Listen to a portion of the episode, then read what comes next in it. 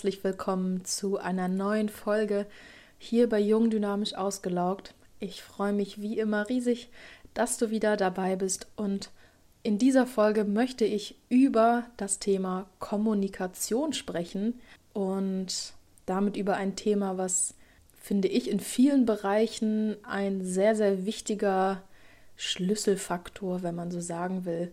Im beruflichen auch für eine gute Beziehung, nicht nur zwischen Partnerbeziehungen, äh, sondern auch in, für Freundschaften in der Familie. Da ist Kommunikation einfach super, super wichtig. Nicht nur, dass man kommuniziert, sondern auch wie. Und wir alle kommunizieren den ganzen Tag. Selbst wenn wir nicht viel reden, auch das ist eine Art der Kommunikation. Kommunikation ist viel, viel mehr als das gesprochene Wort und damit eine riesige Quelle auch für Konflikte und für Stress. Deswegen spricht man auch von gewaltfreier Kommunikation, wenn man eigentlich quasi konfliktfreie oder konfliktarme Kommunikation meint. Gewaltfreie Kommunikation, das hat nichts mit körperlicher Gewalt natürlich zu tun, denn in der Art und Weise, wie man spricht, können sich ganz viele Missverständnisse ergeben, denn jeder von uns interpretiert etwas anders und ja, so kann eben eine Misskommunikation ziemlich schnell zu Stress und Konflikten führen, vielleicht auch nicht sofort, sondern eben, dass sich das mit der Zeit immer weiter aufbaut, wenn eben die Kommunikation nicht so ganz gut verläuft für beide Seiten, dass sich das so langsam hochschaukelt, ohne dass man es vielleicht merkt im ersten Moment.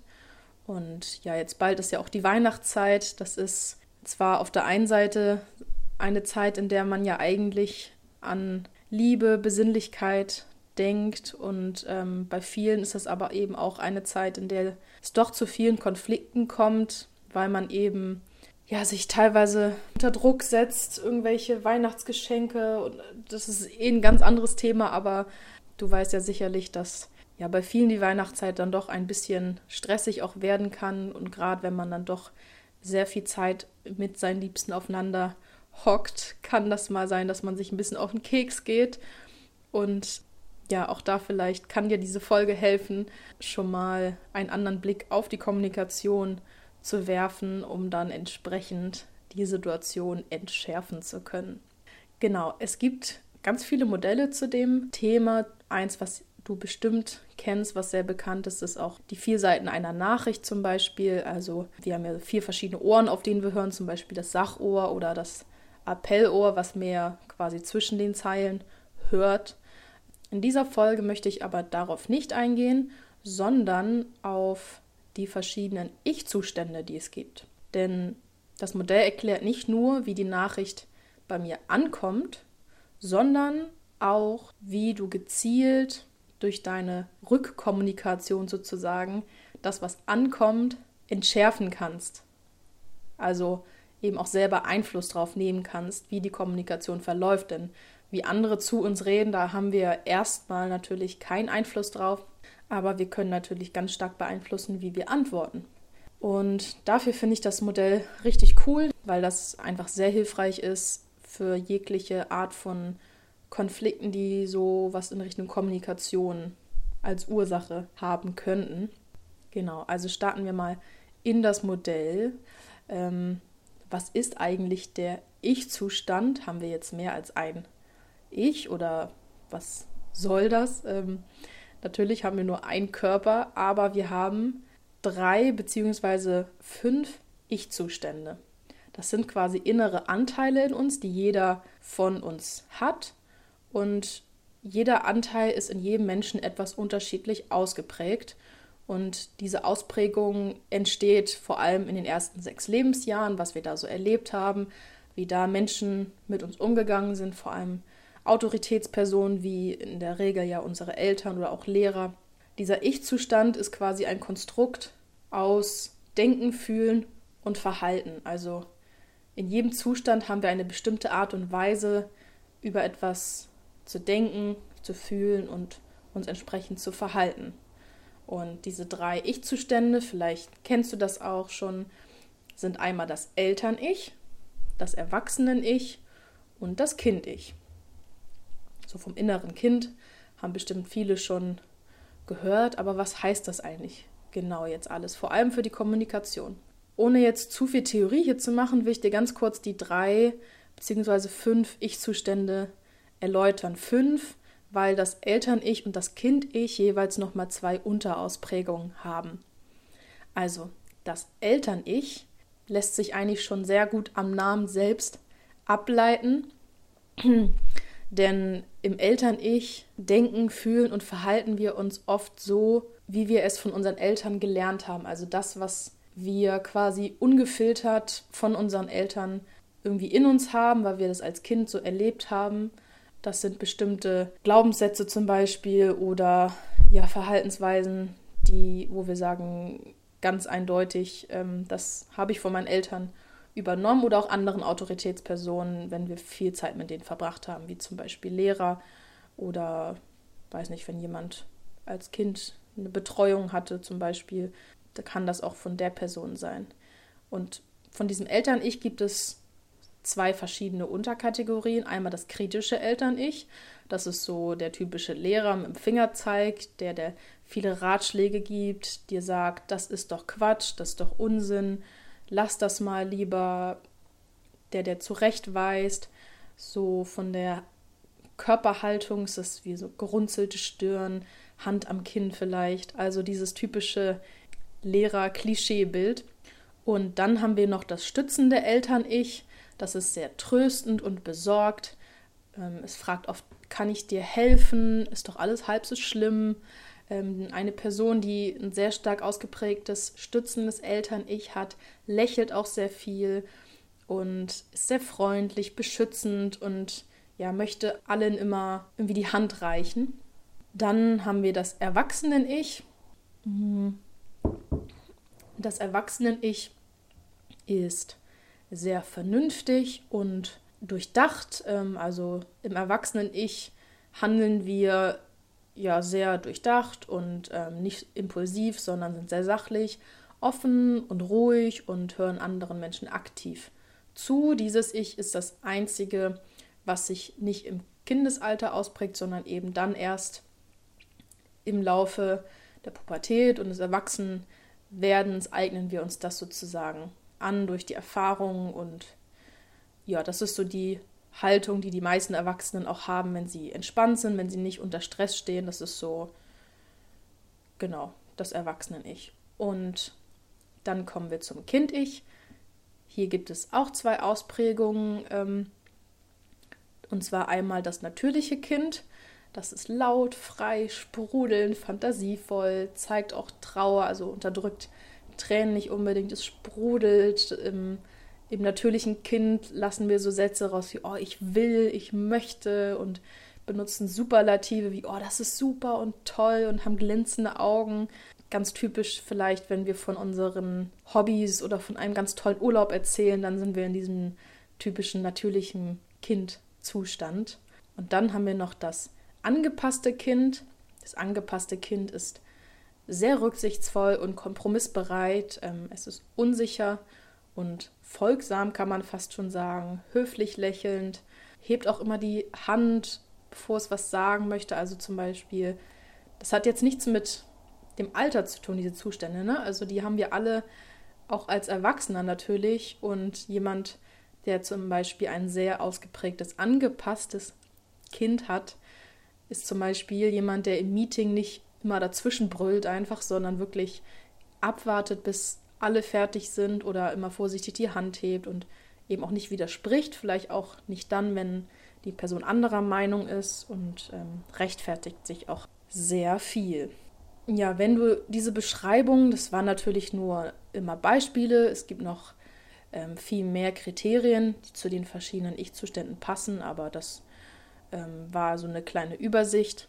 Und ganz wichtig ist aber zu wissen, dass jeder dieser Ich-Zustände sowohl was Positives als auch was Negatives hat. Also wenn man das so hört, denkt man vielleicht erst, dass das erwachsene Ich das Nonplusultra ist.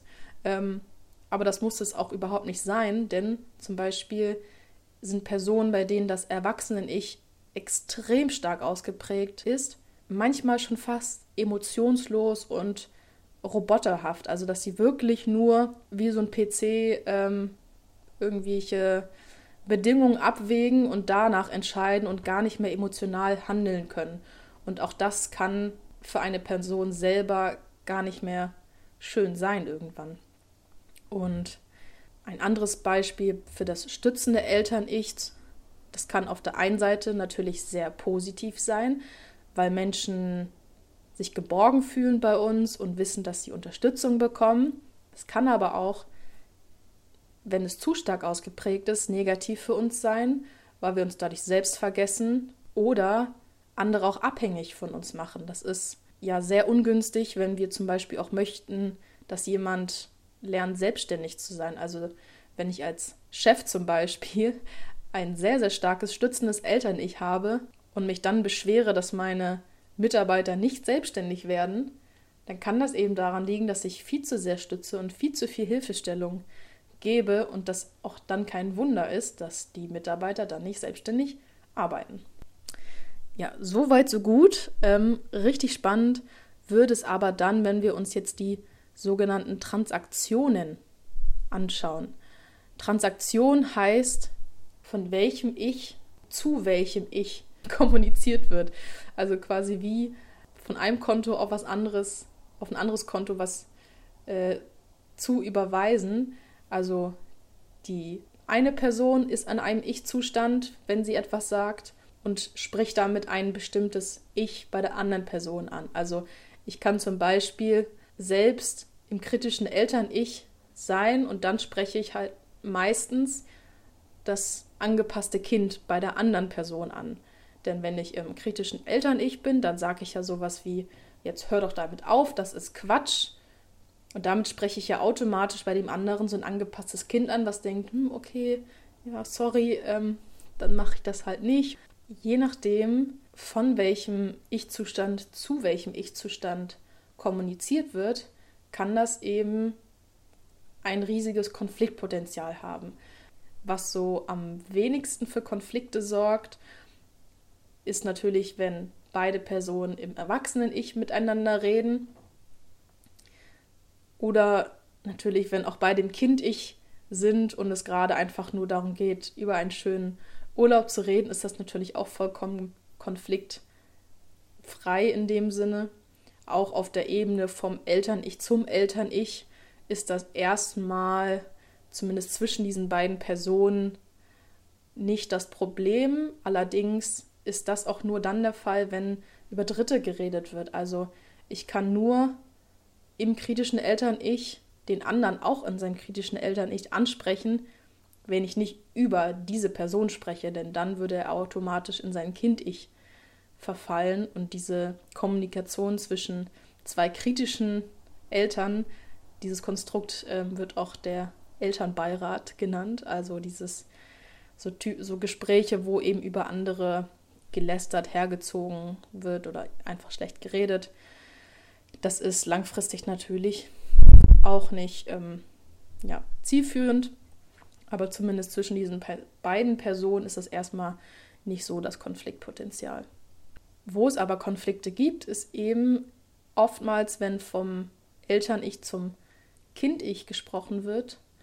Das hat entweder den Nachteil, dass wenn die angesprochene Person im angepassten Kind reagiert, dass sie eben nicht eigenständig handelt, sondern immer auf Anweisungen wartet im Berufsleben, ist das oft die Ursache, wenn, wie ich eben schon gesagt hatte, Chefs oder auch einfach irgendwelche Kollegen ähm, sich beschweren, dass ihre Mitarbeiter sich nicht genug selbst organisieren.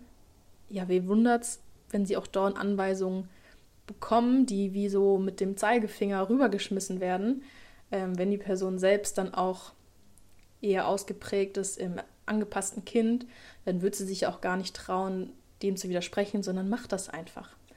Und ähm, wenn ich da den Konflikt habe, zu denken, boah, immer muss ich alles selber machen, vielleicht für dich auch, wenn du sagst, ja, ich bin aber gar kein Chef oder dieses Beispiel passt nicht zu mir. Es kann ja auch sein, dass wir im Privaten uns manchmal wünschen würden, dass andere Personen von sich aus etwas tun, selbstständig sind. Und das können wir aber gar nicht erreichen, wenn wir diese Person immer in dem kritischen Eltern-Ich ansprechen, wenn wir mal sagen, boah, du machst das schon wieder falsch oder mach das doch mal so und so, dann wird die Person auch niemals ähm, eigenständig handeln. Was ist jetzt aber, wenn wir von jemandem angesprochen werden in unserem Kind-Ich, also der andere ist im Eltern-Ich und spricht unser Kind-Ich total an. Ich kenne das selber manchmal aus dem Job, gerade wenn man im Vergleich zu den anderen Kollegen ja sehr jung ist noch, dass oft dieses Eltern-Kind-Konstrukt eintritt, dass eben der ältere, erfahrene Kollege dir als jüngere Person immer wieder einfach Ratschläge gibt oder sagt, nee, so und so nicht. Was für dich natürlich schwierig ist, um eben deine eigenen Dinge reinzubringen und dich selber weiterzuentwickeln. Und in dem Fall ist es ganz wichtig, auch wenn die Person dein Kind-Ich anspricht, nicht aus dem Kind-Ich wieder zu antworten. Also weder total angepasst einfach nur zu reagieren, noch im Trotz, in dem natürlichen Kindzustand, also in dem Fall vielleicht auch trotzig oder ein bisschen rebellisch, einfach dagegen anzugehen, sagen, nee, das mache ich nicht. Ähm, das führt nämlich auch, wie du dir denken kannst, eher zu Konflikten, sondern eben dieses Gefälle von Eltern-Ich zu deinem Kind-Ich ganz entspannt zu durchkreuzen, indem du in der Erwachsenenhaltung reagierst. Also wie kann das aussehen? Ähm, Im Erwachsenen-Ich, hatte ich ja schon gesagt, sind wir sehr reflektiert, sehr sachlich und offen und hören zu. Das heißt, wenn du jetzt im Erwachsenen-Ich reagieren möchtest, statt in deinem Kind-Ich, dann stell am besten Fragen zum Beispiel. Also wie im Coaching, ähm, viele W-Fragen stellen. Also wenn dir jemand etwas zuschmeißt oder ja irgendwas Blödes zu dir sagt, statt einfach dagegen anzuwettern, frag einfach mal, wie meinst du das?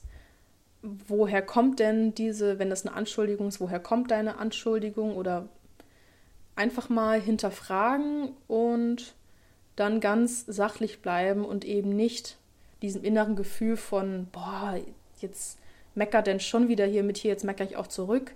Das äh, wissen wir alle, bringt in der Regel nichts. Also da wirklich vielleicht einen Moment mal kurz durchatmen und den Wind eben aus den Segeln nehmen und Fragen stellen. Das ist eigentlich, damit kann man wirklich nicht viel falsch machen. Vielleicht ein bisschen feinfühlig sein, nicht so Fragen zu stellen, dass der andere sich auch noch provoziert fühlt. Das kann natürlich auch passieren, dass der andere das Gefühl hat, man stellt sich jetzt extra blöd oder so, sondern wirklich ernsthafte Fragen stellen und ja, da nimmt man dadurch in der Regel immer den Druck so ein bisschen raus aus der Kommunikation. Was auch problematisch sein kann, ist die sogenannte versteckte Transaktion oder ja, versteckte Trans Transaktion. Das heißt, dass auf reiner Wortebene vielleicht ein ganz neutrales Gespräch passiert, aber wenn man den Kontext betrachtet und vielleicht die Körperhaltung, dann findet man da vielleicht sehr, sehr viel zwischen den Zeilen und das sollte man auch möglichst vermeiden, wenn es eben schon Konflikte gab und man diese lösen möchte. Also nicht noch mehr Ironie und Sarkasmus da reinbringen oder irgendeinen bestimmten Gesichtsausdruck, ähm, der den anderen da weiter provoziert, sondern wirklich klar, sachlich, vernünftig, offen, in diesem Fall mal wirklich erwachsen, ähm, auch wenn es natürlich schön ist, manchmal in sein Kind-Ich zu verfallen und vielleicht auch mal ein bisschen trotzig zu sein und nicht immer alles zu machen. Und genau das sollst du auch nicht machen. Das wäre das angepasste Kind wieder. Ja, wenn Konflikte nahen und du merkst, uh, das Gespräch wird jetzt kriselig, egal ob im Privaten oder bei der Arbeit, ähm, da ist echt super hilfreich, wenn du Konflikte vermeiden oder entschärfen möchtest, um dir eben auch da einen weiteren Stressfaktor rauszunehmen oder den zumindest ein bisschen abzuschwächen, mal selber zu reflektieren, okay, was ist eigentlich hier das, also in welchen Ich-Zuständen sozusagen reden wir hier gerade. Wenn dir das am Anfang schwerfällt, kannst du auch einfach mal nach solchen Gesprächen natürlich nochmal drüber nachdenken, woran das vielleicht gerade gelegen haben könnte. War das vielleicht gerade, dass du im kritischen Eltern-Ich den Kollegen angesprochen hast und es dann kein Wunder ist, dass der total trotzig reagiert und deine Vorschläge nicht annimmt, weil du es nicht wie ein Vorschlag formuliert hast. Und generell kannst du auch, es gibt das sogenannte Egogramm, das ist ein Test. Du kannst das natürlich erstmal eine Selbsteinschätzung machen und mal überlegen, welche Ich-Zustände bei dir denn besonders ausgeprägt sind. Und dann kannst du auch mal nach einem Test suchen, wenn du Egogramm mal googelst. Ähm, da bekommst du das mal ausgespuckt und diese Stärke dieser Ich-Anteile in dir zeigt vor allem, wie du in Stresssituationen reagierst. Also es kann zum Beispiel sein, dass dein Erwachsenen-Ich am stärksten ausgeprägt ist, aber gefolgt zum Beispiel von deinem kritischen Eltern-Ich. Das heißt, dass du in der Regel in deinem Erwachsenen-Ich unterwegs bist, aber sobald eben eine stressige Situation kommt oder irgendwas, was dich unter Druck setzt, dann wirst du mit hoher Wahrscheinlichkeit in dieses kritische Eltern-Ich reinverfallen. Und das zu wissen, finde ich sehr hilfreich, denn in der Stresssituation selbst man ja oft so in den Emotionen, dass man jetzt keine Zeit hat, mal zu reflektieren, oh, in welchem Ich-Zustand bin ich denn jetzt? Das wird kein Mensch machen. Aber wenn man sich vorher mal damit beschäftigt und schon weiß, okay, wenn so eine Situation kommt, dann weiß ich, ich werde vielleicht eher zu so einem Fingerzeig und Ratschläge geben und kritisierenden Menschen und das ist nicht gut, wenn ich Konflikte vermeiden will, dann kann ich direkt in der stressigen, Situation mich eben zurücknehmen und bewusst darauf achten, eben nicht in dieses kritische Eltern-Ich zu verfallen. Besonders spannend wird das Ganze natürlich, wenn wir uns Beispiele angucken bei Konflikten zwischen, also wirklich Eltern und Kindern, jetzt nicht nur die Ich-Zustände, sondern äh, biologisch sozusagen. Da ist es natürlich schon ja rein biologisch erstmal so, dass egal wie alt wir sind, man immer von Eltern-Ich zum Kind-Ich redet. Und wenn du aber Dinge hast, die du deinen Eltern in diesem Erwachsenen-Ich sagen möchtest, also wenn es echt Themen sind, die dich bewegen, über die du mit denen auf einer Erwachsenenebene äh, reden möchtest und eben nicht Ratschläge und wird doch alles gut hören möchtest, dann kann ich dir nur raten, also ganz wichtig, selber auch nicht in deinem Kind-Ich zu reden und das zu äußern, also nicht sowas wie ich will, ich möchte, ähm, sondern ja auf eine sehr ruhige, offene, erwachsene und reflektierte Art deine Anliegen an deine Eltern bringen. Und es kann natürlich sein, dass die erstmal trotzdem in ihrem Eltern-Ich reagieren. Und da braucht es einfach Geduld. Und wenn du immer wieder dich davon nicht provozieren lässt sozusagen und doch wieder in dein Kind-Ich verfällst, sondern immer wieder anfängst in deinem Erwachsenen-Ich zurückzureden sozusagen, dann wird es mit der Zeit besser, kann ich dir versprechen. Und ja, ich hoffe, du konntest wieder einiges aus der Folge mitnehmen. Das ist auf jeden Fall ein Thema, mit dem man sich mal beschäftigen kann, wenn dich das Thema noch weiter interessiert und du sagst, boah, ich hätte auch sogar Lust, mal einen Workshop hier in Hamburg zu, zu machen, das wäre wirklich ein Thema, was man da mal machen könnte, dann schreib mir unbedingt. Ähm, aber auch gern so, wenn du noch Fragen hast zur Folge oder Ideen für neue Podcast-Folgen. Und wie immer findest du auf meiner Webseite den Button, um auch ein Erstgespräch mit mir zu vereinbaren für das Einzelcoaching. Das Erstgespräch ist vollkommen kostenlos, damit du mich erstmal kennenlernen kannst und danach frei entscheiden kannst, ob du das Coaching mit mir machen möchtest. Also melde dich gern bei mir. Ich wünsche dir noch einen schönen restlichen Tag und bis bald. Ciao.